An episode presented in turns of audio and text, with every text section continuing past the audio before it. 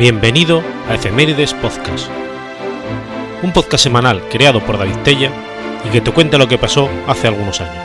Episodio 241, semana del 27 de julio al 2 de agosto.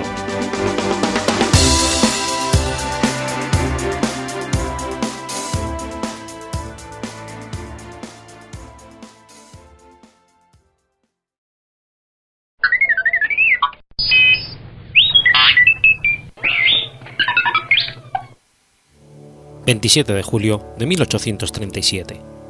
Muere Pablo Morillo Morillo. Pablo Morillo Morillo, primer conde de Cartagena, primer marqués de la Puerta, conocido como el Pacificador, fue un militar y marino español, cuya figura histórica es objeto de controversias entre españoles y americanos, dada su participación en la campaña de reconquista española del norte de América del Sur, durante las guerras de independencia hispanoamericanas. Pablo Morillo nació el 5 de mayo de 1775 en Fuentesecas, Zamora, y fue bautizado dos días más tarde. Sus padres fueron Lorenzo Morillo y María Morillo. A los 13 años de edad, se alistó como soldado del Cuerpo de Infantería la Marina. Muy pronto, con 15 recién cumplidos, participó en la Guerra Revolucionaria Francesas. Se halló en los primeros días de mayo de 1793 en el desembarco de la isla de San Pietro, en Cerdeña, y después en el sitio de Tolón, donde tomó parte en siete acciones hasta que fue herido y retirado del combate. Pasó luego a Cataluña. Concurrió al combate del 13 de agosto de 1794 en las alturas de Cullera y se halló en el sitio del Castillo de la Trinidad en Rosas, formando la guerrilla y asalto en lanchas, nuevamente bajo fuego enemigo.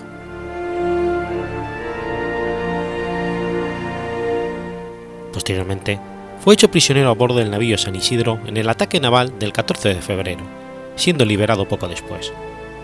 A continuación, estuvo presente en el bombardeo de Cádiz por los ingleses. Por sus méritos y servicios en la Marina Real, obtuvo los galones de sargento segundo, concedidos el 1 de octubre de 1797. Participó en la batalla del Cabo de San Vicente y en esta clase de sargento concurrió al combate naval del 21 de octubre de 1805 sobre el Cabo de Trafalgar a bordo del navío San Ildefonso, donde fue herido y nuevamente hecho prisionero.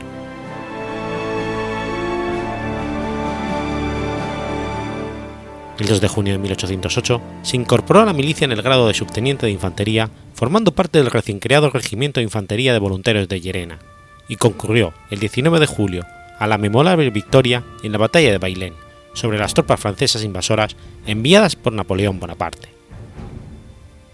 Allí, una vez más, sobresalió por su valentía y llamó la atención del general en jefe, Francisco Javier Castaños, que desde entonces se convirtió en su mentor.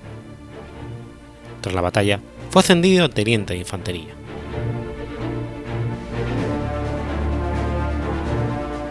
Pasó después a Extremadura, donde se halló en el sitio y rendición de la plaza de Yelves al mando de la guerrilla. En Almaraz, el 18 de diciembre, derrotó a 150 caballos enemigos, destinado con esta misma fuerza en 22 de dicho mes al puente del Conde, acometió allí por tropas superiores y les repelió. Repetidas veces desde el principio de la campaña, solicitó siempre los puestos más avanzados. Accediendo a sus jefes a sus deseos, se halló en la rendición de la escuadra francesa en Cádiz, donde pidió voluntariamente situarse en lo más inmediato del combate, teniendo la honra de que se lo concediese. Siguió en guerrillas, mandando asimismo en el sitio de Yelves una partida de exploración. Aumentó la partida de su mando, reclutando entre Madrid y Somosierra. Tuvo la importante comisión por el general Vázquez Somoza de infiltrarse como observador de los movimientos de los enemigos. Castaños escribió al ministro Saavedra, ya que la Junta Central necesitaba el liderazgo de una persona para enviarla a montar una fuerza en Galicia. Designó a Morillo, el cual, promovido al grado de capitán del Regimiento de Voluntarios de España el 22 de enero de 1809 y nombrado el 18 de febrero para aquella misión, partió para Galicia inmediatamente y al mando de guerrillas participará activamente contra el ocupante francés. Acepta la rendición de las fuerzas francesas en Vigo, alcanzando por ello el grado de coronel. Poco después, será uno de los comandantes destacados de la victoria de la batalla de Puente Sampaio. 1810 al mando de una división volante, actúa en la sorpresa de Millarado, el 29 de mayo, y en las acciones de Castro de Faria. Fue ascendido a brigadier en 1811.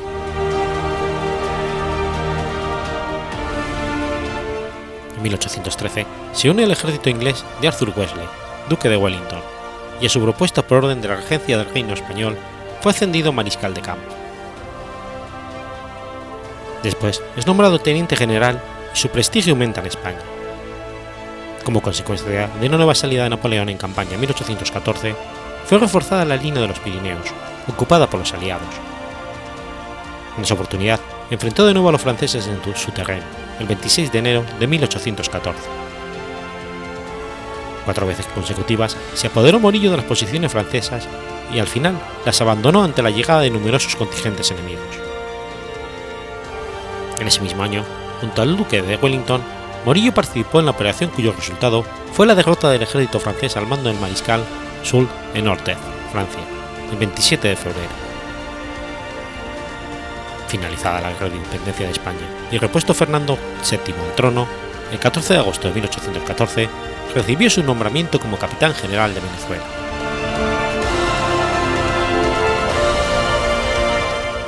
1815, estaba reunida en la bahía de Cádiz una expedición pacificadora que tendría a Morillo como jefe, quien había sido designado para este puesto a finales de 1814 por el rey Fernando VII. Esta expedición se encontraba destinada originalmente a la sitiada Plaza de Montevideo, para con posterioridad contribuir con el ejército real del Perú en la pacificación de las provincias del Río de la Plata.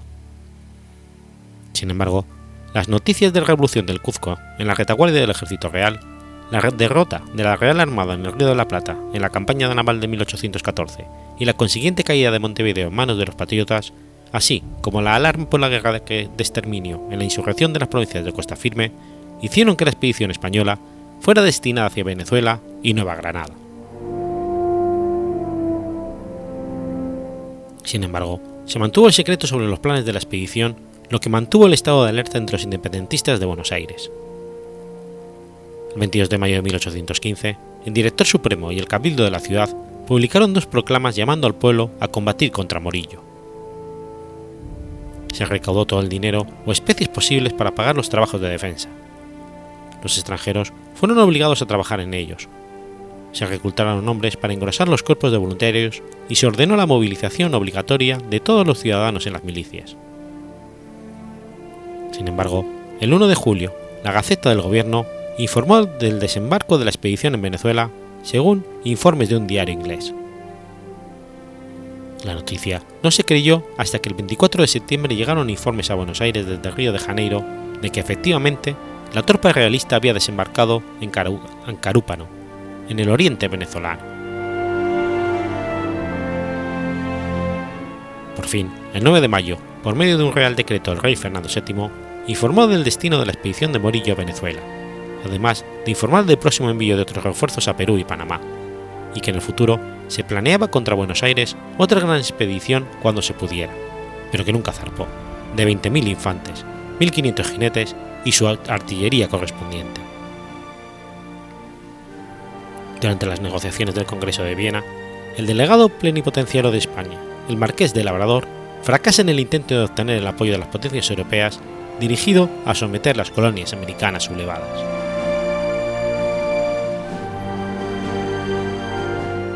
La expedición partió de Cádiz el 15 de febrero de 1815. Constaba de unos 65 buques, de los cuales 18 eran de batalla al mando de Pascual Enrile Acedo, incluyendo un naveo de línea, el San Pedro de Alcántara, de 64 cañones. En total de la expedición, entre la marinería, servicios logísticos y fuerza de combate, sumaban unos 15.000 hombres, aunque el ejército destinado a combatir estaba formado por 10.612 hombres, organizados en seis batallones de infantería, dos regimientos de caballería, dos compañías de artilleros, un escuadrón a caballo, un piquete de ingenieros militares, además de pertrechos y víveres. Fue el mayor esfuerzo que saldría de España en el curso de la contienda.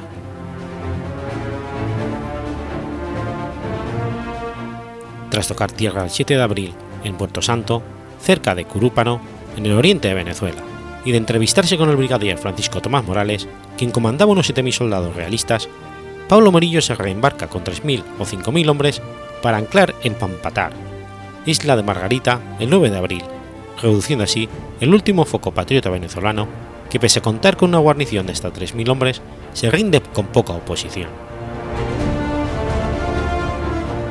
Bermúdez y 300 hombres, incluyendo la mayoría de los oficiales, evacuaron la isla hacia Cartagena de Indias. El día 10, desembarcan las tropas restantes y el 11 ocupan Asunción. Murillo fue muy piadoso con los oficiales y soldados rebeldes que se rindieron, a pesar de las exigencias de Morales de que fuera severo con ellos.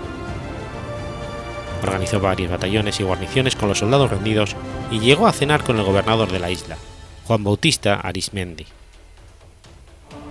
Posteriormente, cuando se dirige a Cumaná y explota el San Pedro de Alcántara, que se hunde junto entre el coche y Cobagua.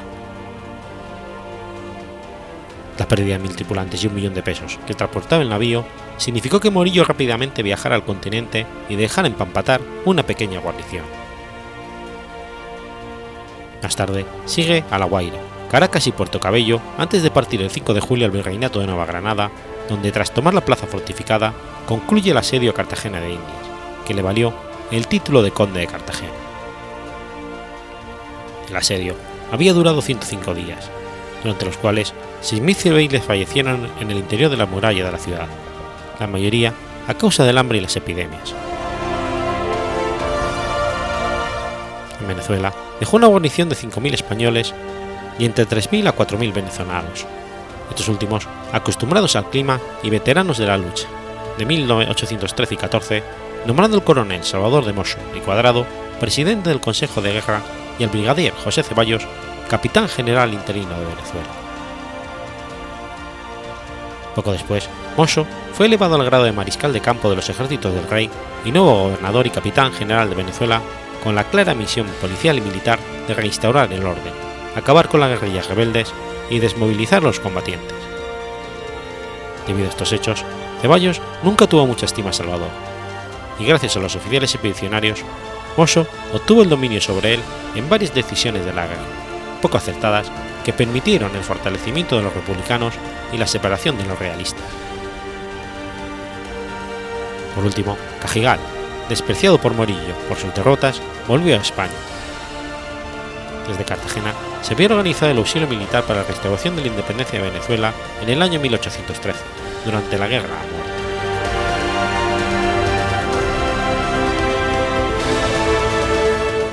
Al consolidar la ocupación de Cartagena, las tropas de Morillo bloquean los puertos de La Dorada y Salgar, penetrando en territorio neogranadino hasta llegar a Santa Fe de Bogotá, donde restaura el virrey Juan de Samano el poder. Este periodo histórico que comienza con la toma de Cartagena y concluye con las condenas a miembros de la insurrección de Nueva Granada se denomina en Colombia régimen del terror.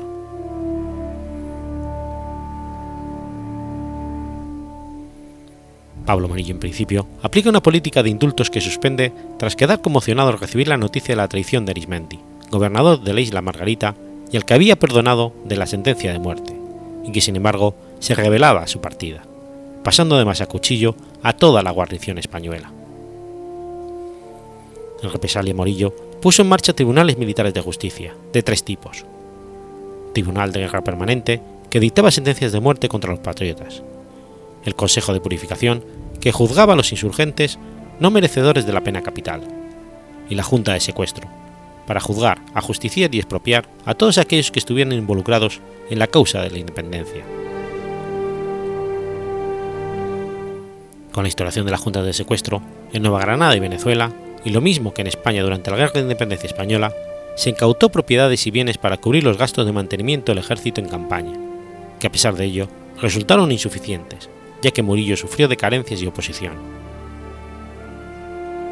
El edificio del Colegio Universidad de Santo Tomás sirvió en Santa Fe de cárcel para muchos de los acusados y condenados. En algún momento llegaron a estar 300 personas asignadas allí.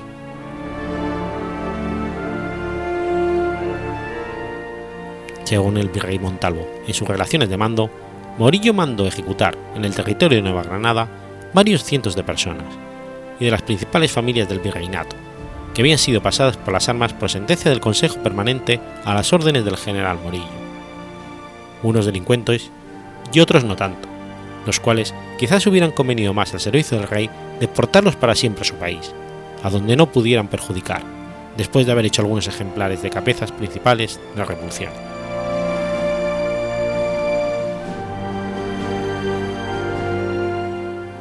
Se expropiaron propiedades y bienes de, de estas personas, se quemaron en público sus libros y hasta sus retratos. Algunas ejecuciones fueron bastante crueles, como la de Camilo Torres, antiguo presidente de la Confederación, fusilado en la cara, cortada su cabeza y exhibida durante varios días a la entrada de Santa Fe, en San Vitorino, mientras los gallinazos comían sus carnes.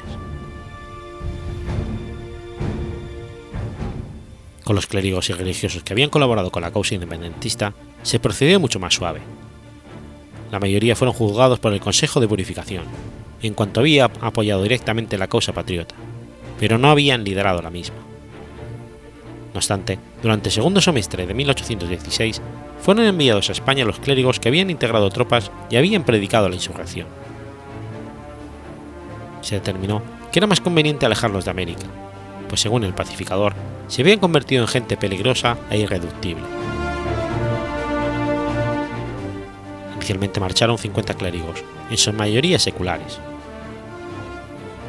Algunos religiosos, como los dominicos Ignacio Mariño y Pablo Lobatón, fueron incluidos en la lista negra de rebeldes que debían ser ajusticiados, y Morillo mandó su, mandó su captura y su remisión a España, orden que nunca se cumplió, pues los dos estaban ausentes en los llanos, a donde habían ido a integrar las guerrillas de resistencia. La mayor parte de los frailes del convento de Tunja, Chiquinquira, Exceomo y parte de los de Santa Fe debieron presentarse ante los tribunales de Morillo.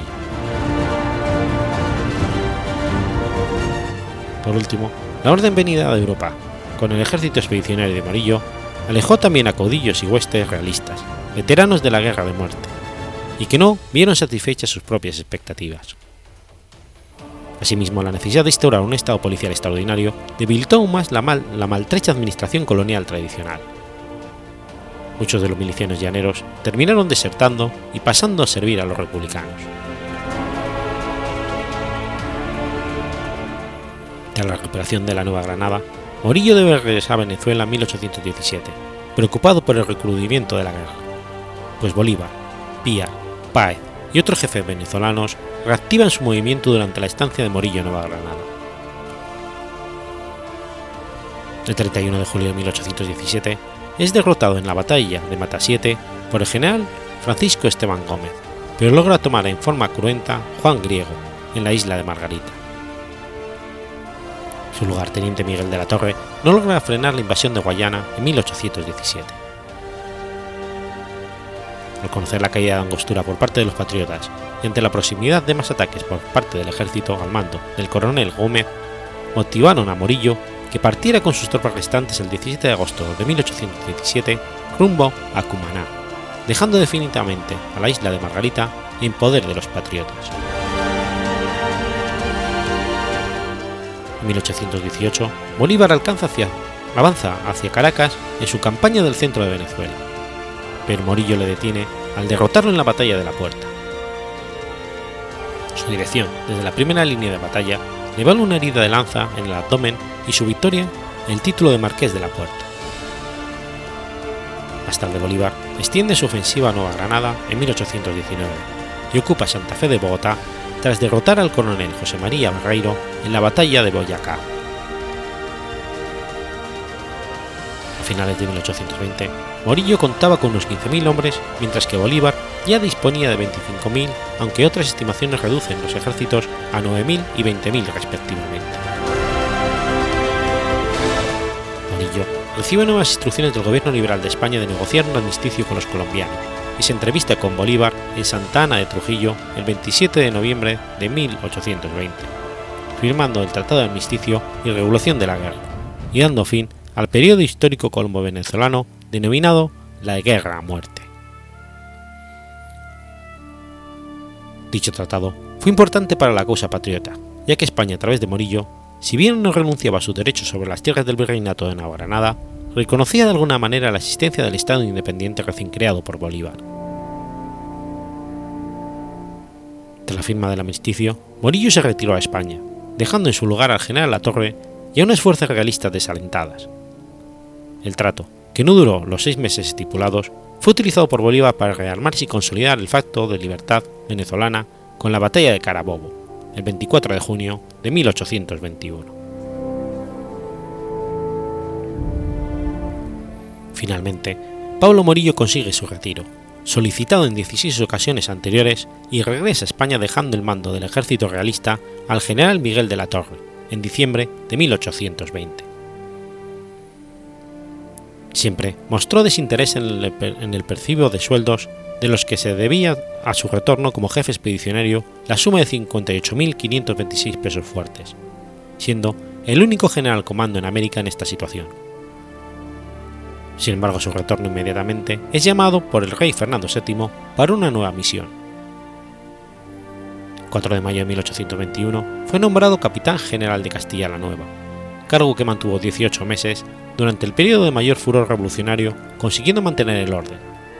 Sin embargo, para no participar en la radicalización política, dimitió de su cargo.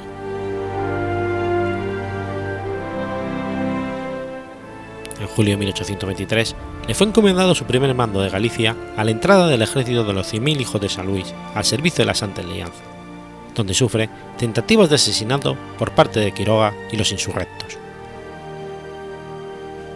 El gobierno constitucional, ya en el tercer año de la revolución del trienio liberal, le destituye de todos sus honores y empleo en el mes de agosto de 1823.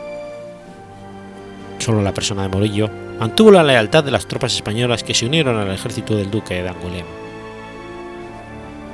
Se le dio el mando de la brigada francesa del conde de Bourges, con la que se rindieron las plazas de Vigo y La Coruña, restituyendo la paz en toda Galicia. Morillo consigue permiso para viajar a Francia por motivo de salud en el año 1824.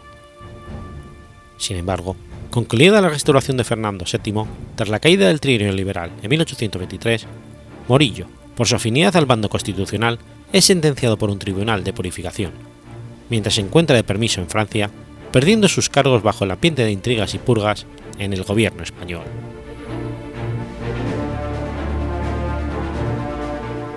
En 1832, nuevamente se hace cargo de la Capitanía General de Galicia, desempeñado en dos ocasiones, esta segunda vez en 1836, pero su deteriorada salud y la necesidad de su presencia en la corte lo obligan a volver a Madrid.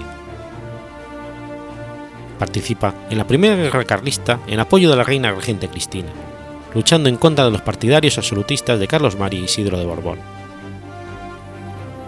No llega a ver el final de esta guerra. Su deteriorada salud lo obliga a buscar atención en Barejes bajo permiso de la reina, y en estas circunstancias muere el 27 de julio de 1837 a la edad de 62 años, dejando a su viuda sin bienes y con cinco hijos menores.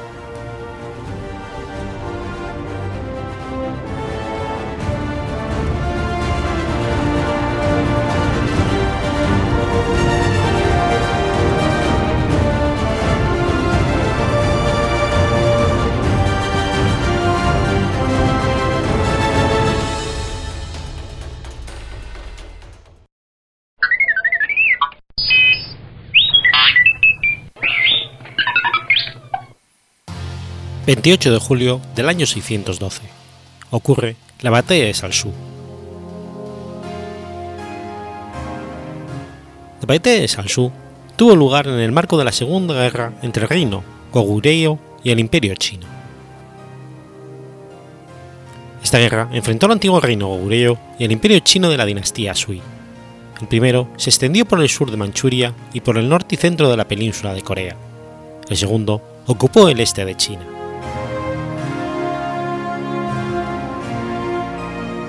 En el año 612 después de Cristo, el emperador Yandi invadió el reino gudeo con un ejército superior a 1.133.800 hombres. Este gran ejército había sido preparado durante el año anterior en Pekín. El número exacto de soldados se ha calculado sin contar las tropas de logística y abastecimiento.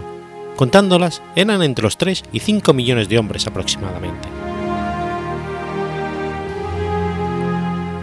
Se estima que tardaron 40 días en realizar los preparativos para salir de Pekín, y que la marcha formaba una línea de 480 kilómetros de largo, 20 kilómetros de distancia entre la cabeza y cada una de las 24 divisiones que componían este fenomenal contingente.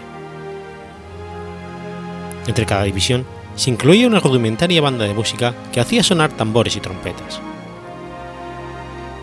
La vasta fuerza militar se dividía en dos ejércitos, el ejército izquierdo, donde marchaba el emperador, y el ejército derecho, cada uno formado por 12 divisiones. El ejército izquierdo entró en el territorio enemigo, cruzó el río Liao y consiguió sitiar con éxito la fortaleza Yondong. No obstante, como el comandante que dirigía el asalto no podía aceptar la rendición por sí mismo, entre la ida y vuelta de los mensajeros que consultaban al emperador Sui, los sitiados se rearmaban y proseguían con la defensa de la ciudadela. Llegado junio, ni esa ni otras fortalezas menores habían caído aún en la mano de los chinos. El desesperado emperador dirigió su mirada hacia Pyongyang, la capital del reino Goguryeo, donde se encontraba el rey Yao Yang.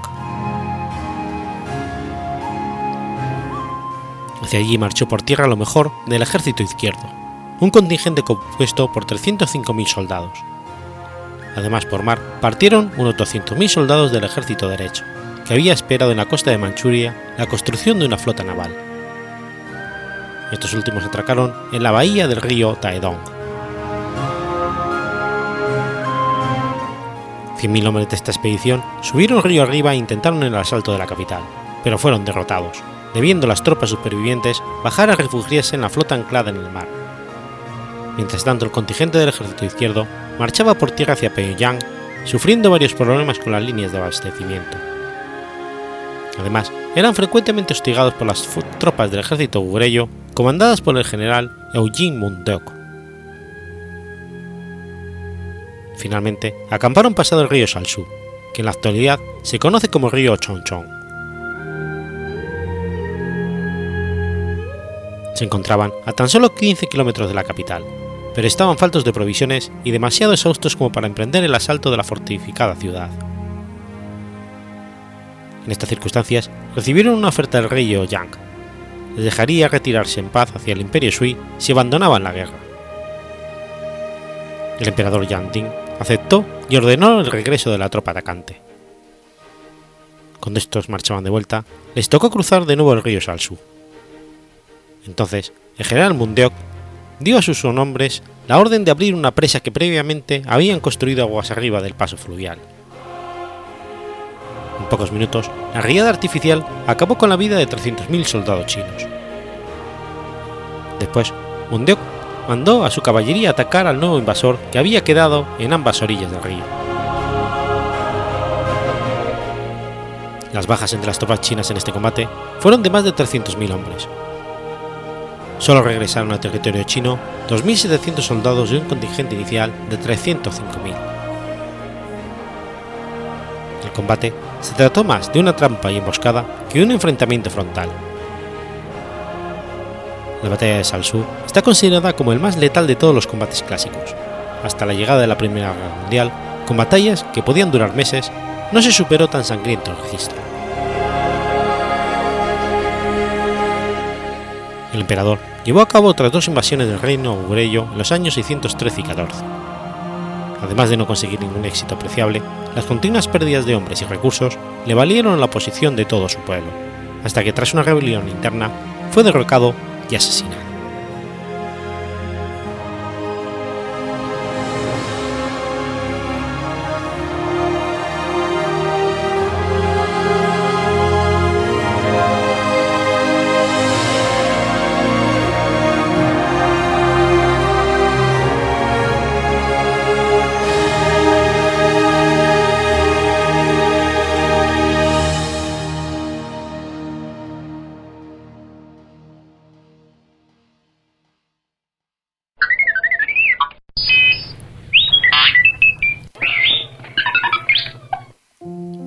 29 de julio de 1900. Es asesinado Humberto I de Saboya. Humberto I de Saboya fue rey de Italia entre 1878 y 1900. Humberto Rainiero, Carlo, Emanuel, Giovanni, María Ferdinando, Eugenio, príncipe de Piamonte, nació en Turín, la capital del reino de Piamonte-Cerdeña. Fue hijo del príncipe Víctor Manuel de Saboya, futuro monarca de Piamonte y que años después lograría convertirse en el primer rey de Italia, y de su prima María Adelaida de Habsburgo-Lorena, archiduquesa de Austria. Su educación fue dejada en manos de Massimo Taparelli, marqués de Arcelo y Pasquale a Stanislao Marciani. En abril de 1868, el príncipe Humberto contrajo matrimonio con su prima hermana, la princesa Margarita Teresa de Saboya. El matrimonio tuvo un hijo, Víctor Manuel. Desde marzo de 1858, Humberto de Saboya siguió la carrera militar en el ejército sardo, comenzando con el rango de capitán. Estuvo presente en la batalla de Solferino en 1859 y en 1866 estuvo al mando de una división en la batalla de Custosa, aunque sin intervenir directamente en este combate. El 9 de enero de 1878, tras la muerte de su padre Víctor Manuel II, Humberto de Saboya se convirtió en rey de Italia con el nombre de Humberto I. Humberto I adoptó el título de Humberto I de Italia y no siguió la tradición que le habría correspondido, de ser Humberto IV, a fin de reforzar su imagen como soberano efectivo de sus súbditos en todo el reino de Italia, y no solo en los nativos de Piamonte Cerdeña. Con esa misma finalidad, Humberto consintió que los restos de su padre fueran enterrados en Roma en el Panteón de Roma, y no en el mausoleo real de la Basílica de Superga, situado sobre una de las colinas que rodean Turín, donde desde mediados del siglo XVIII eran sepultados todos los miembros de la dinastía Saboya. En noviembre de ese mismo año salió ileso un atentado que sufrió en Nápoles por parte del anarquista Giovanni Passanante, pero que dejó gravemente herido al primer ministro, Benedetto Caroli. El atacante fue detenido y condenado a muerte, pena que fue conmutada por Humberto I a cadena perpetua. El 24 de octubre de 1896, el príncipe Víctor Manuel, heredero del trono italiano, contrajo matrimonio con la princesa montenegrina Helena Petrovic Negos en Roma. Durante su reinado, Italia se unió al Imperio alemán y al Imperio austrohúngaro formando parte de la Triple Alianza, decisión que no fue respaldada por la opinión pública, a causa del dominio que ejerció el Imperio austrohúngaro en el norte de Italia y que restó popularidad al monarca italiano. De hecho, esta clase de alianza era considerada hasta cierto punto antinatural por los políticos e intelectuales italianos, que si bien admiraban la potencia del Imperio alemán, no olvidaban que el redentismo italiano aún estaba vigente y reclamaba la anexión del Trentino, de la Venecia Julia y del este del Friuli, regiones pobladas por italianos pero bajo soberanía del Imperio Austrohúngaro. Sumado esto a las viejas tensiones históricas que sentían los intelectuales que apoyaban la unificación de Italia y que relacionaban a esta con el antiguo Imperio romano, destruido por diversas tribus germanas. La política exterior italiana bajo el reinado de Humberto I se caracterizó también por una insistencia en participar del imperialismo mostrado por otras potencias europeas en el reparto de África. No obstante, Italia inició su colonialismo cuando otros países ya tenían imperios ultramarinos consolidados, mientras que la economía italiana era aún débil para afrontar los gastos de aventuras coloniales en comparación a otros países europeos más prósperos. Ello no impidió que bajo el reinado de Humberto I se formase el imperio colonial italiano basado en los territorios de Eritrea y Somalia, obtenidos bajo la inspiración del primer ministro Francesco Crispi, un imperialista convencido. El reinado de Humberto I se caracterizó también por la orientación política fuertemente conservadora del monarca, muy hostil a los sindicatos obreros que surgían en las ciudades industriales del norte de Italia el advenimiento del socialismo causaba que el rey, desde inicios de la década de 1890, se apoyase en los sectores más conservadores de los políticos y del ejército, desconfiando del liberalismo y del parlamentarismo heredado de su padre, aunque la industrialización italiana había entonces progresado con gran rapidez y era ya una realidad en las regiones septentrionales del país.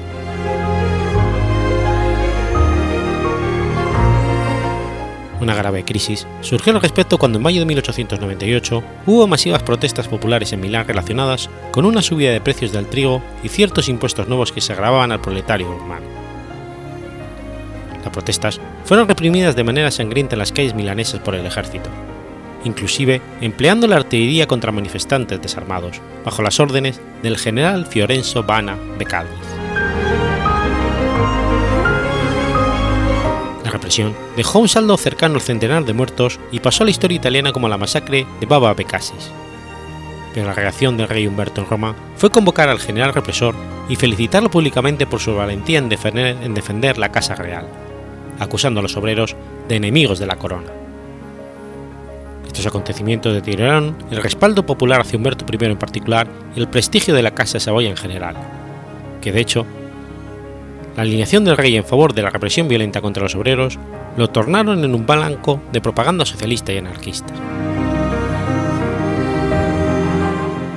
Humberto I fue asesinado el 29 de julio de 1900 por el anarquista italiano-estadounidense Gaetano Bresci en Monza. Bresci afirmó que quería vengar a las personas que murieron durante la masacre de Brava Beccaris. Bresci fue condenado a cadena perpetua y murió menos de un año después por suicidio o asesinato de los guardias. Humberto fue enterrado en el Panteón de Roma, al lado de su padre Víctor Manuel II, el 9 de agosto de 1900. Fue el último soberano de la Casa de Saboya en ser enterrado allí, pues su hijo y sucesor Víctor Manuel III murió en la ciudad de Alejandría, Egipto, siendo sepultado en la Catedral de Santa Catalina. El 17 de diciembre de 2017, tras 70 años de su fallecimiento, sus restos mortales fueron trasladados hasta el santuario de Vicoforte en Italia. Su nieto Humberto II está enterrado en la abadía de Hautecombe, en la Saboya francesa.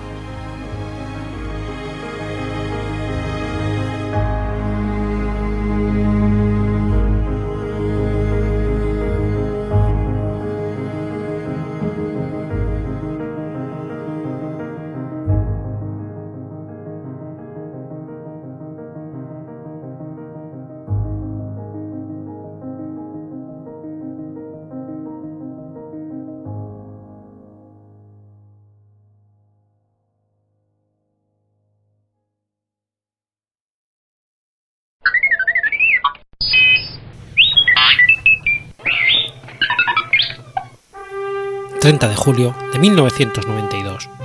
Muere Joe Shuster.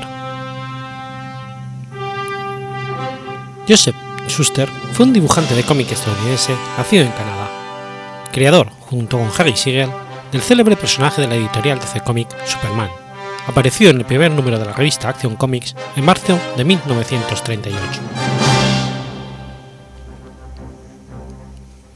Joe Shuster nació en Toronto, Ontario, hijo de inmigrantes judíos. Su padre, Julius, un inmigrante de Rotterdam, los Países Bajos, y su madre, Ida, que había llegado a Kiev mientras apenas podía llegar a fin de mes. De niño, Schuster trabajó como repartidor de periódicos del Toronto Daily Star, dibujando como hobby. Tuvo una hermana, Jan Pavi. Su primo fue el comediante Frank Schuster de la comedia canadiense Wayne y Schuster.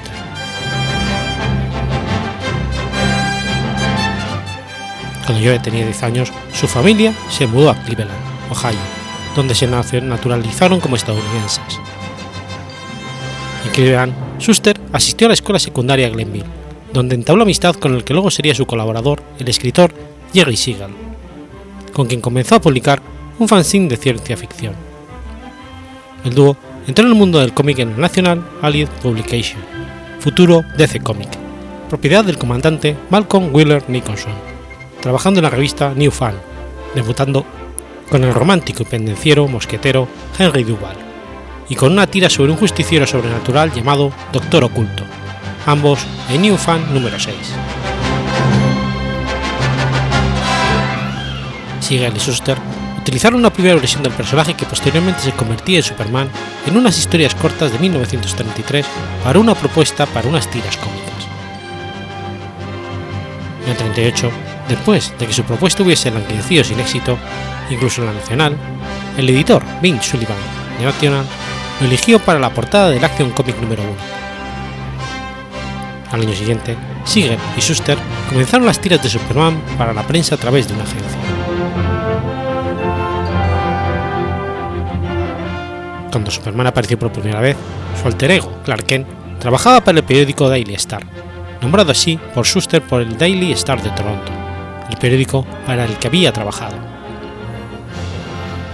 De acuerdo con una entrevista que concedió pocos meses antes de su muerte, modeló el personaje urbano de la ciudad en la que transcurrían las aventuras de Superman, Metrópolis, basándose en el de su ciudad natal. Cuando el cómic recibió distribución internacional, se cambió el nombre del periódico por el de Daily Planet.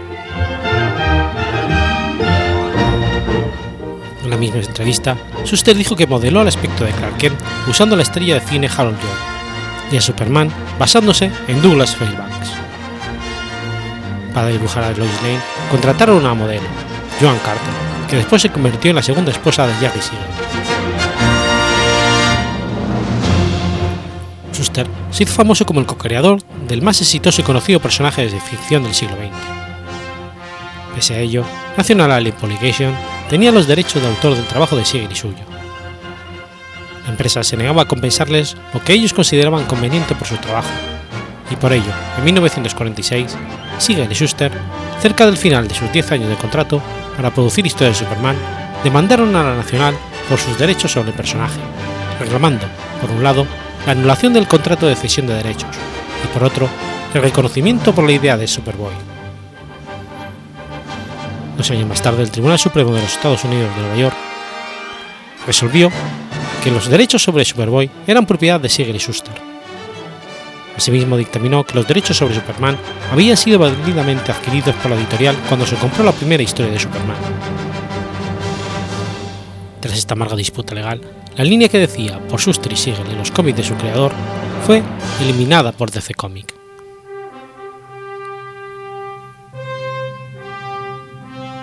En 1947 se volvieron a unir al editor Sullivan. En ese momento, fundador y editor de la compañía Comic Book Magazine Enterprise, donde crearon la efímera historia del justiciero Funny Man. Si bien Siegel continuó escribiendo historietas para una variedad de editores, Schuster quedó más apartado. Schuster continuó dibujando cómics después del fracaso de Funny Man, aunque lo que dibujó exactamente no está claro. El historiador del cómic Ted White escribió que Schuster continuaba dibujando historias de terror en la década de los 50. En el 64, cuando Schuster vivía en Long Island con su anciana madre, trató de ganarse la vida como dibujante independiente. También trató de convertirse en artista pintando arte pop y su esperanza era conseguir llegar a tener exposiciones individuales en algunas galerías chic de Manhattan. El historiador del cómic Maurice Horn escribió por 1976 que Schuster estaba casi ciego y vivía en un asilo de ancianos de California. En 1967, cuando los derechos de autor de Superman llegaron a su renovación, Siegel lanzó un segundo pleito, también infructuoso. En el 75, Siegel puso en marcha una campaña de publicidad en la que participó Schuster, en protesta por cómo DC Comics les había tratado a él y a Schuster. Vista la enorme publicidad negativa que le proporcionaba el asunto, y también por la cercanía del extremo de la película Superman, Warner Communication, la compañía que había comprado a DC, restraveció la frase por Schuster y Siegel, que había quitado más de 30 años atrás y les concedió una pensión vitalicia de 20.000 dólares al año, además de un seguro médico. Joe Schuster murió en Los Ángeles en 1992. En 1996 se celebró el que hasta ahora es el último juicio sobre los derechos de autor de Superman. La sentencia otorga el 50% de los beneficios generados por el personaje a partir del 99 a la viuda y descendientes de Cherry Siegel, así como establece la obligación por parte de Warner de consultarle sobre usos de Superman en productos derivados. Asimismo, en 2013 los herederos de Siegel podrían recuperar los derechos sobre el personaje que ahora estaban en manos de DC Comics.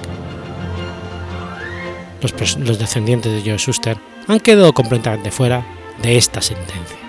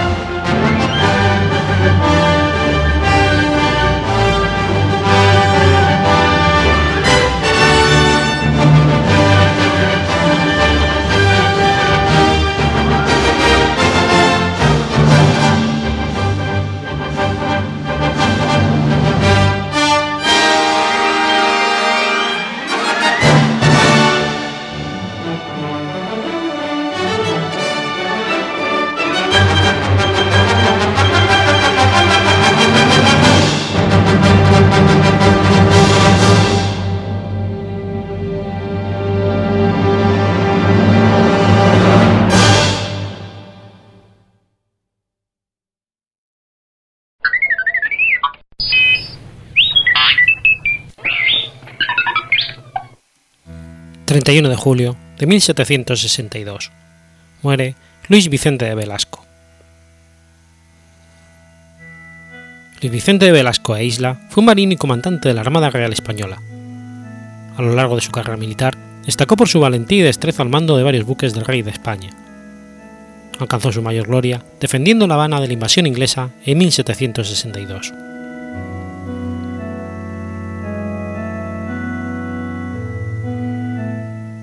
Ya era guardia marina a los 15 años y recibió el bautismo de fuego a los 16.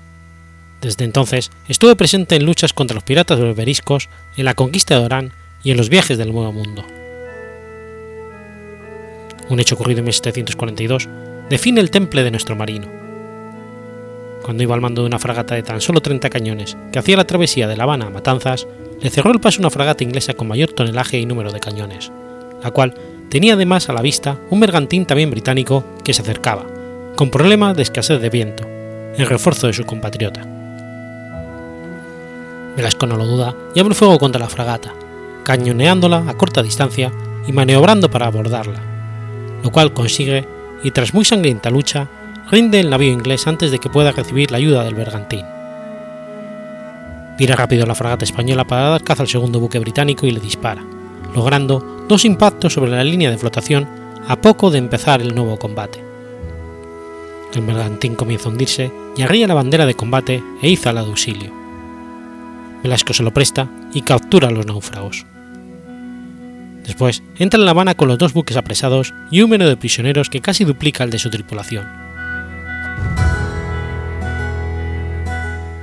Pero no fue este un suceso aislado, en el incidente patrullar del héroe pues consta que en 1746, al mando de uno de los dos jabeques que componían una fuerza integrada por dos naves de este tipo, además de una balandra y un paquebote, en misión de patrulla y observación por la costa norte de Cuba, captura al abordaje otro paquebote inglés de 18 cañones y 150 hombres. En 1754, el rey Fernando VI le concede el mando del navío de línea La Reina, todo lo cual hace tambalear la creencia en el defecto de diseño de aquellos navíos de guerra español, que si resultaban bien eficaces manejados por la inteligencia de Velasco y el rigor de los brazos que lo obedecían. Durante la paz que siguió, continuó Velasco navegando e hizo viajes entre América y Europa, en las escuadras de los generales Regio y Espino. Sin embargo, los hechos narrados hasta ahora son poco en relación al valor que el cántabro derrochó en la defensa el castillo de los tres reyes del Morro, que cerraba el puerto de La Habana. En junio de 1762 seguía Velasco con el navío Reina, formando parte de la escuadra del general Gutiérrez de Evia, marqués del Real Transporte. Tras el pacto de familia entre España y Francia del 1762, los ingleses, en el marco de la Guerra de los Siete Años, atacan Cuba con una escuadra de 23 navíos, 24 fragatas y hasta 150 barcos menores y de transporte, llevando 14.000 hombres de salto, al mando del almirante George Pocock, quien se presentó en La Habana el amanecer del 6 de junio de dicho año. El desembarco inicial es de 10.000 hombres, que son dirigidos por el conde de Abel Mail. La flota atacante invocó el canal viejo de Bahama, lleno de bajerío, por donde no se esperaba que se atravesase tan nutrido convoy, de unas 200 velas, con 27 navíos de línea, 15 fragatas, 9 avisos, 3 bombardas y 150 transportes. Aún se dudaba de su actitud hostil, suponiendo fuese un convoy mercante anual entre Jamaica y el Reino Unido. La entrada del puerto de La Habana estaba organizado por el Castillo del Morro, y la Junta de Guerra encargó a su mando al intrépido Velasco. Los atacantes toman con facilidad las alturas dominantes, pese que antes el gobernador de La Habana, Juan de Prado, hizo transportar a mano piezas de artillería para defenderlas. Pero Velasco resiste en el castillo del Borro e intenta salidas. Deja el mando de las baterías a Bartolomé Montes y se va a dirigir en persona el fuego de los 30 cañones de las fortificaciones de Santiago, contra las 286 piezas que barrían las posiciones españolas desde los buques Stirling Dragón, Marlborough y Cambridge. Tras seis horas de combate, se retiraron los barcos británicos. Solo el Stirling lo hizo ileso, y el Cambridge resultó muy averiado. Mientras, las baterías dirigidas por Montes también rechazaron a los ingleses. Una y otra vez, en la pericia vital de Velasco se ve la fe que tanto él como el resto de los militares españoles tenían en su artillería. El castillo, al mando de Luis Vicente de Velasco, resistió heroicamente dos meses en, en unas notorias condiciones de inferioridad.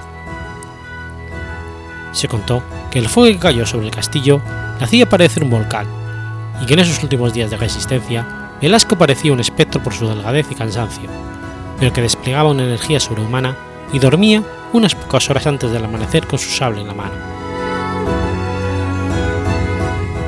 La feroz resistencia termina cuando Velasco es abatido por un balazo en el pecho. El jefe de las fuerzas de asalto, Sir Rappel, permite el traslado de Velasco a La Habana. Los médicos ingleses intentan salvarle la vida, pero todo resulta inútil y muere a consecuencia de la herida el 31 de julio de 1762.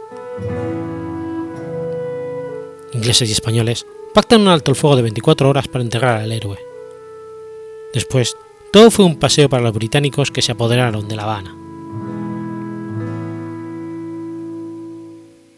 En España, el rey Carlos III mandó erigir una estatua en su honor en Meruelo, que le representa con la mano izquierda puesta en la herida y blandiendo con la derecha la espada, que es del modo en que murió. Se acuñaron medallas con su busto y el de su segundo, González. Mandó también el rey que hubiera siempre en la Real Armada un navío llamado Velasco y concedió a su hermano, Íñigo José, de Velasco, el título de marqués con 4.000 pesos de renta anuales.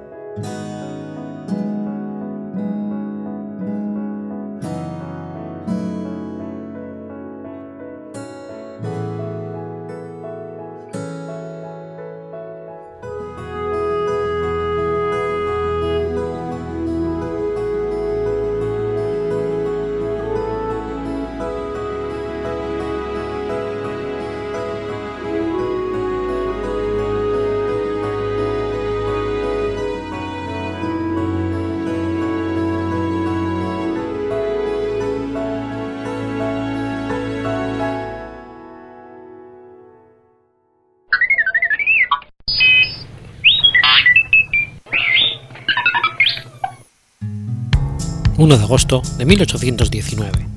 Nace Herman Melville. Herman Melville fue un escritor, novelista, poeta y ensayista estadounidense del periodo del Renacimiento estadounidense. Entre sus novelas más conocidas están Taipei, basadas en sus experiencias en la Polinesia, y su obra maestra, la novela Moby Dick, un clásico de la literatura universal. Herman era el tercer hijo entre los ocho que tuvieron Alan Melville y María Gasseford. Los dos abuelos de Melville fueron héroes de la Guerra de la Independencia. El mayor, Thomas Melville, había participado en la revuelta del té de Boston y su abuelo materno, el general Peter Gasseford, era famoso por haber dirigido la defensa de Fort Stanwich, en Nueva York, en el año 1777. Melville estaba orgulloso de su doble ascendencia revolucionaria. En 1814 se produjo el casamiento de Hahn, que, profesaba el unitarismo con María, de religión calvinista, en la que fue bautizado Hermann. El severo protestantismo de su madre y de toda la familia Gassenford le hizo convertirse en un profundo conocedor de la Biblia, tanto en inglés como en holandés, los idiomas con los que creció hablando con sus padres. Durante la década de 1820, Hermann vivía una vida privilegiada en un hogar con varios sirvientes. A intervalos de cuatro años, la familia se mudaba a barrios más espaciosos y elegantes y finalmente se estableció en Broadway en 1828. La educación de Hermann comenzó a los cinco años, cuando la familia vivía en Manhattan. Más adelante Hermann y su hermano mayor, Gaseborg, fueron enviados a la Escuela Secundaria Masculina de Nueva York. 1826, el mismo año en que Hermann contrajo escarlatina, Alan Melville lo describió como muy retrasado en el habla y algo lento en la comprensión, pero muy pronto evolucionó y Alan se sorprendió de que Hermann resultara ser el mejor orador de la clase introductoria. En 1829, tanto Gansenborg como Hermann fueron transferidos a la Columbia Grammar and Preparatory School.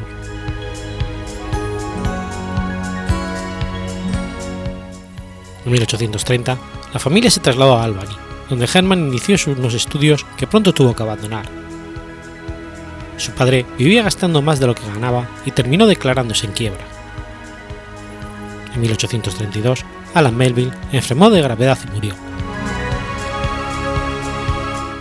Según algunas versiones, encontrándose en bancarrota y emocionalmente inestable, se habría suicidado y la familia, debido a sus creencias religiosas, lo habrían encubierto.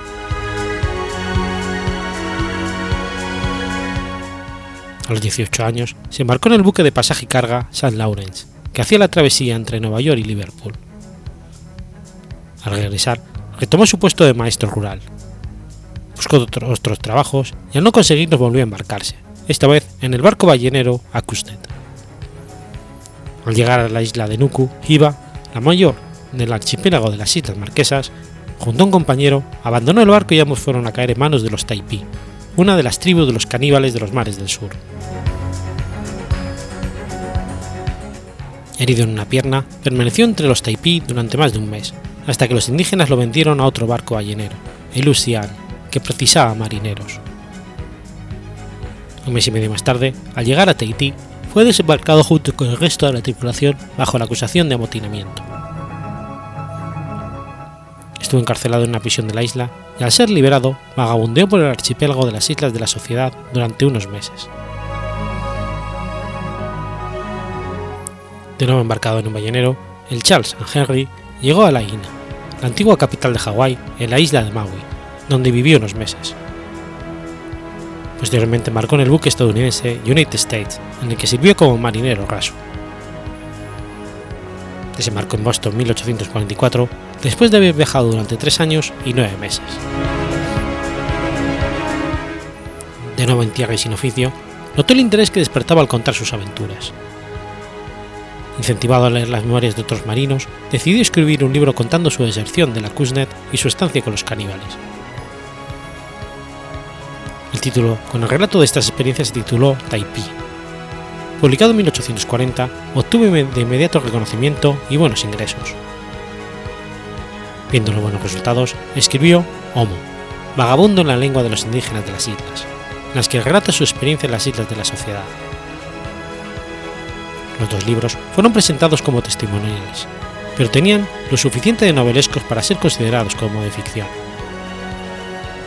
Con ellos logró insertarse en el círculo literario de Nueva York, al mejorar sus ingresos decidió casarse en 1847 con Elizabeth Camden Shaw, hija de un eminente juez de Boston.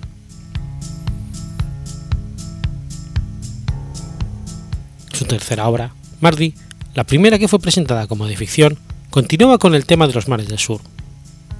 Fue editada por Richard Bentley en Londres y por Harper en Nueva York, ambas en 1849 el famoso escritor Nathaniel Hawthorne pensó que era un libro rico, con profundidad aquí y allá, que obligaba a un hombre a nadar por su vida.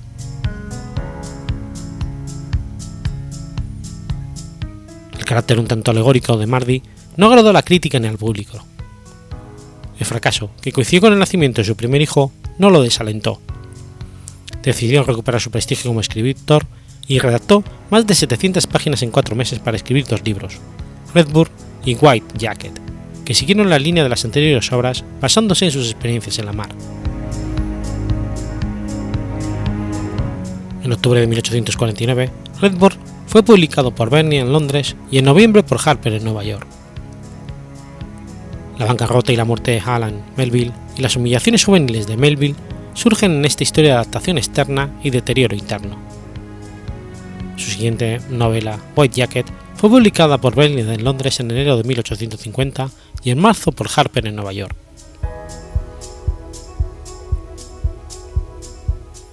Las primeras menciones que Melville hizo de Moby Dick fueron en 1850, a un escritor amigo y a su editor inglés.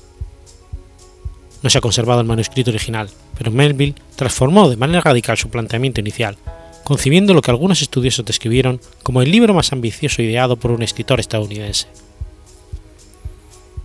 Melville pensaba escribir el libro en unos pocos meses, pero lo ocupó año y medio. En esta época había hecho amistad con Nathaniel Hawthorne por lo que él sentía admiración, y al que le dedicó Moby Dick.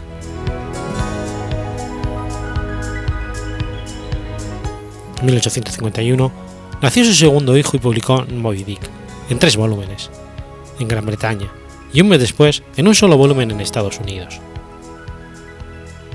La novela fue un fracaso comercial y obtuvo en general una crítica adversa.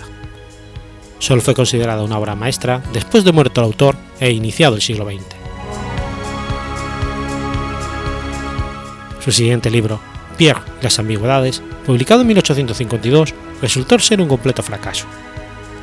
La crítica destrozó el libro y aconsejó a Melville que se dedicara a otra cosa que escribir. Un año después, en el 53, nació Elizabeth, primera hija de los Melville. En ese año le resultó imposible encontrar editor para Israel Potter, relato sobre un veterano de la Guerra de la Independencia. Finalmente, apareció en serie publicada en la Putman Magazine. En esta revista publicó varios de sus mejores relatos como Battle By, El Escribiente y Benito Cereno, durante 1855. Cinco de estas narraciones y una más fueron reunidas en la Piazza Tales, en 1856. En el 57, Melville publicó su última novela, el estafador y sus disfraces. La crítica continuó siendo adversa, aunque ya en el siglo siguiente sería considerada una valiosa y compleja obra sobre la honestidad y el fraude. Melville comenzó a padecer constantes ataques de reuma, y perturbaciones del carácter ocasionados por su afición al alcohol. Su suegro le dio dinero para que viajara por Europa y Tierra Santa, viaje que le inspiró para escribir, años después, su largo poema Clarel. aconsejado por sus amigos a ganar dinero dando conferencias, les hizo caso y entre el 57 y el 69 hizo tres giras hablando por los liceos. Las conferencias de Melville, que se burlaban del pseudo-intelectualismo de la cultura de los liceos, no gustaban al público y las interrumpió. En 1860, Melville se embarcó junto a su hermano Thomas como timonel en el Clipper Meteor para California, rodeando el Cabo de Hornos regresó a Nueva York y presentó un conjunto de poemas a su editor que lo rechazó. En 1866, su esposa y sus parientes utilizaron su influencia para conseguir un puesto como inspector de aduanas en Nueva York. Se mantuvo en el puesto durante 19 años y se ganó la reputación de ser el único empleado honesto en una institución corrupta. Sin que lo supiera, su puesto estaba protegido de los cambios provocados por las reelecciones políticas por un funcionario de aduanas que nunca habló con Melville, pero que admiraba sus escritos, el futuro presidente de los Estados Unidos, Chester Arthur. 1867, su hijo mayor Malcolm se disparó, tal vez accidentalmente, y murió en su casa a la edad de 18 años. Algunos psicólogos dijeron que se trató de un suicidio.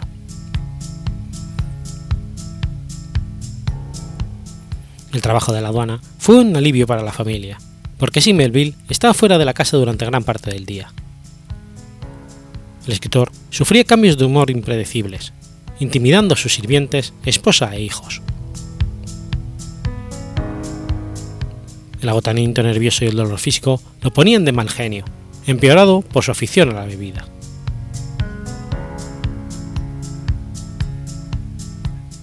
La situación del matrimonio llegó a tal punto que en mayo de 1867 Sam Shaw, hermano de Elizabeth, se puso en contacto con el reverendo Henry Bellow pidiendo la ayuda en el caso de su hermana, que había causado ansiedad para todos los, todos los implicados durante años. En aquella época, una esposa no podía dejar a su esposo sin perder todos los derechos sobre los hijos, por lo que Bellow sugirió que Lacey fuera secuestrada y llevada a Boston. Shaw sospechaba que Lacey no estaría de acuerdo con esta idea tan melodramática. Pensó un plan diferente. Lacey visitaría Boston y sus amigos le comunicarían a Herman que no volvería. Para divorciarse, tendría que presentar cargos contra Melville, afirmando que su esposo estaba loco.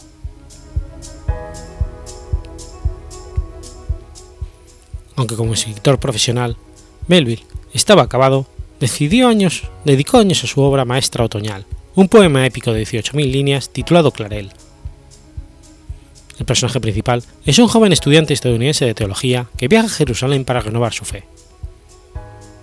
Uno de los personajes, Rolfe, se parece a Melville en su juventud, un buscavidas y aventurero, mientras el solitario Gawain se basa libremente en Hawthorne, que había muerto 12 años antes. Una herencia de Peter Gassenborg, tío de Elizabeth, sirvió para pagar la publicación en 1876. El libro tuvo una impresión de 350 copias y las ventas fueron un rotundo fracaso.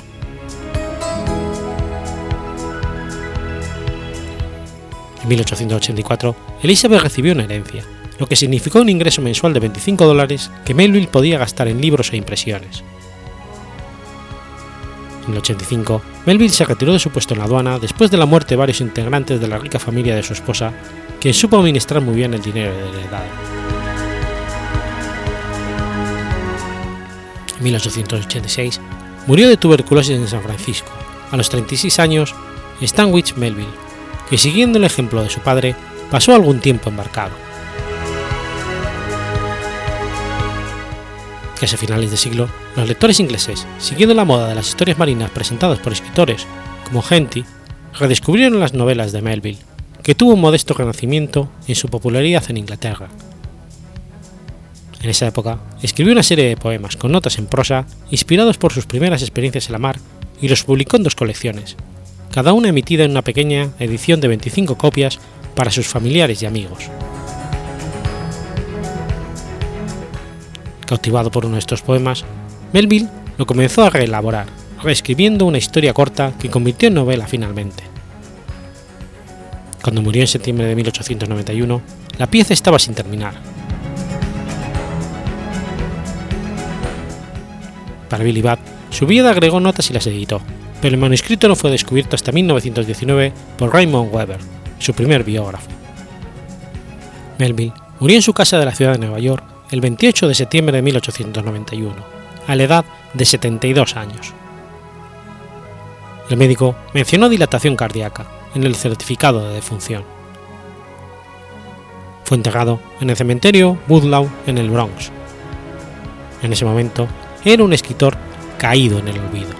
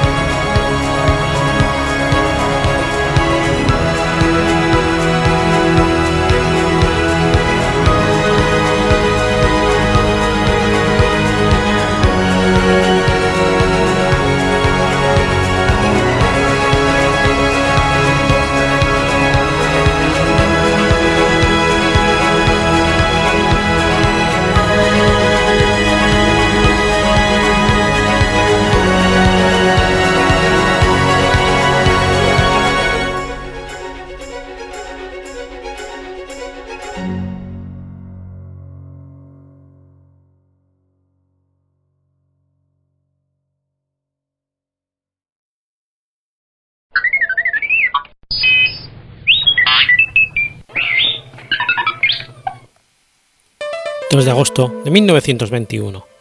Muere Enrico Caruso.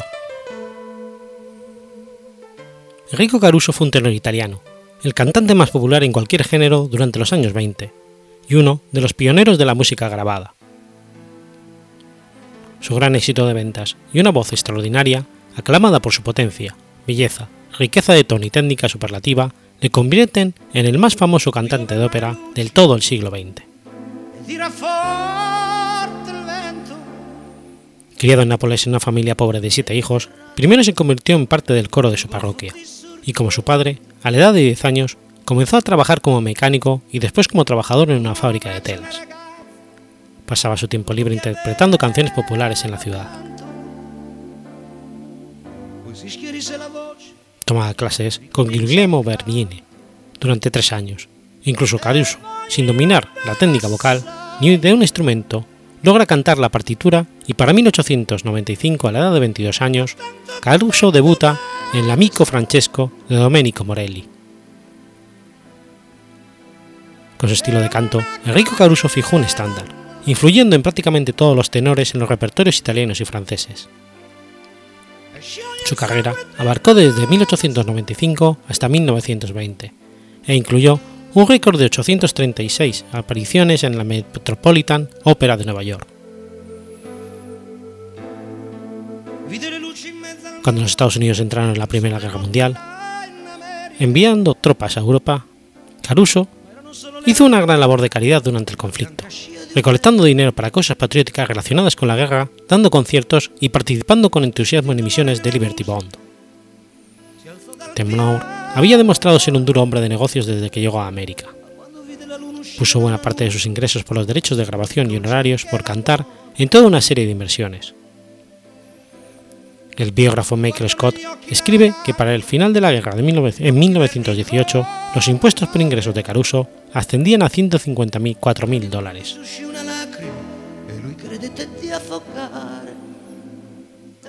Antes de la Primera Guerra Mundial, Caruso se había relacionado románticamente con una soprano italiana, Ada Giachetti, que era unos pocos años mayor que él. Aunque ya estaba casada, Giachetti le, dijo, le dio a Caruso cuatro hijos durante su relación, que duró entre 1897 y 1908. Dos sobrevivieron a la infancia, Rodolfo Caruso y el cantante Enrico Caruso Jr. Ada había dejado a su esposo, el empresario Gino Botti, y otro hijo precedente para irse a vivir con el tenor. La información proporcionada en la biografía de Scott sobre Caruso sugiere que fue también su maestra vocal, además de su amante. Ciertas afirmaciones de Enrique Caruso Jr. en su libro tienden a apoyar esto. Su relación con Caruso se rompió después de 11 años y se separaron. Las posteriores demandas de Gachetti de demandarlo por daños y perjuicios fueron desestimadas por los tribunales. Hacia finales de la guerra, Caruso conoció y cortejó a una joven de 25 años de la alta sociedad, Dorothy Park Benjamin. Era hija de un rico abogado de patentes de Nueva York. A pesar de que el padre de Dorothy lo desaprobaba, la pareja se casó el 20 de agosto del 18. Tuvieron una hija, Gloria Caruso.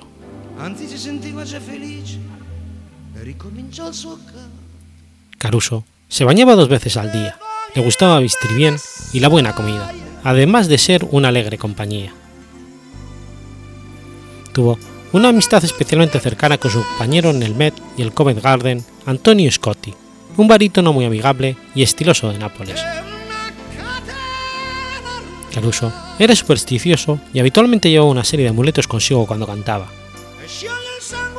Su esposa Dorothy dijo que cuando ella lo conoció, el hobby favorito de su esposo era coleccionar scrapbooks.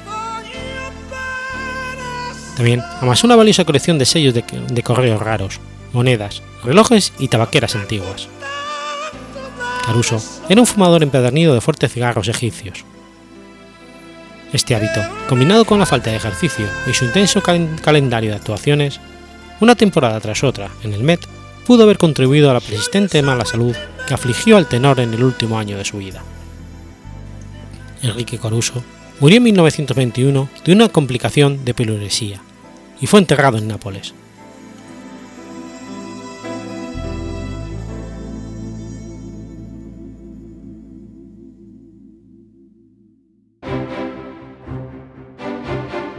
Has escuchado Efemérides Podcast.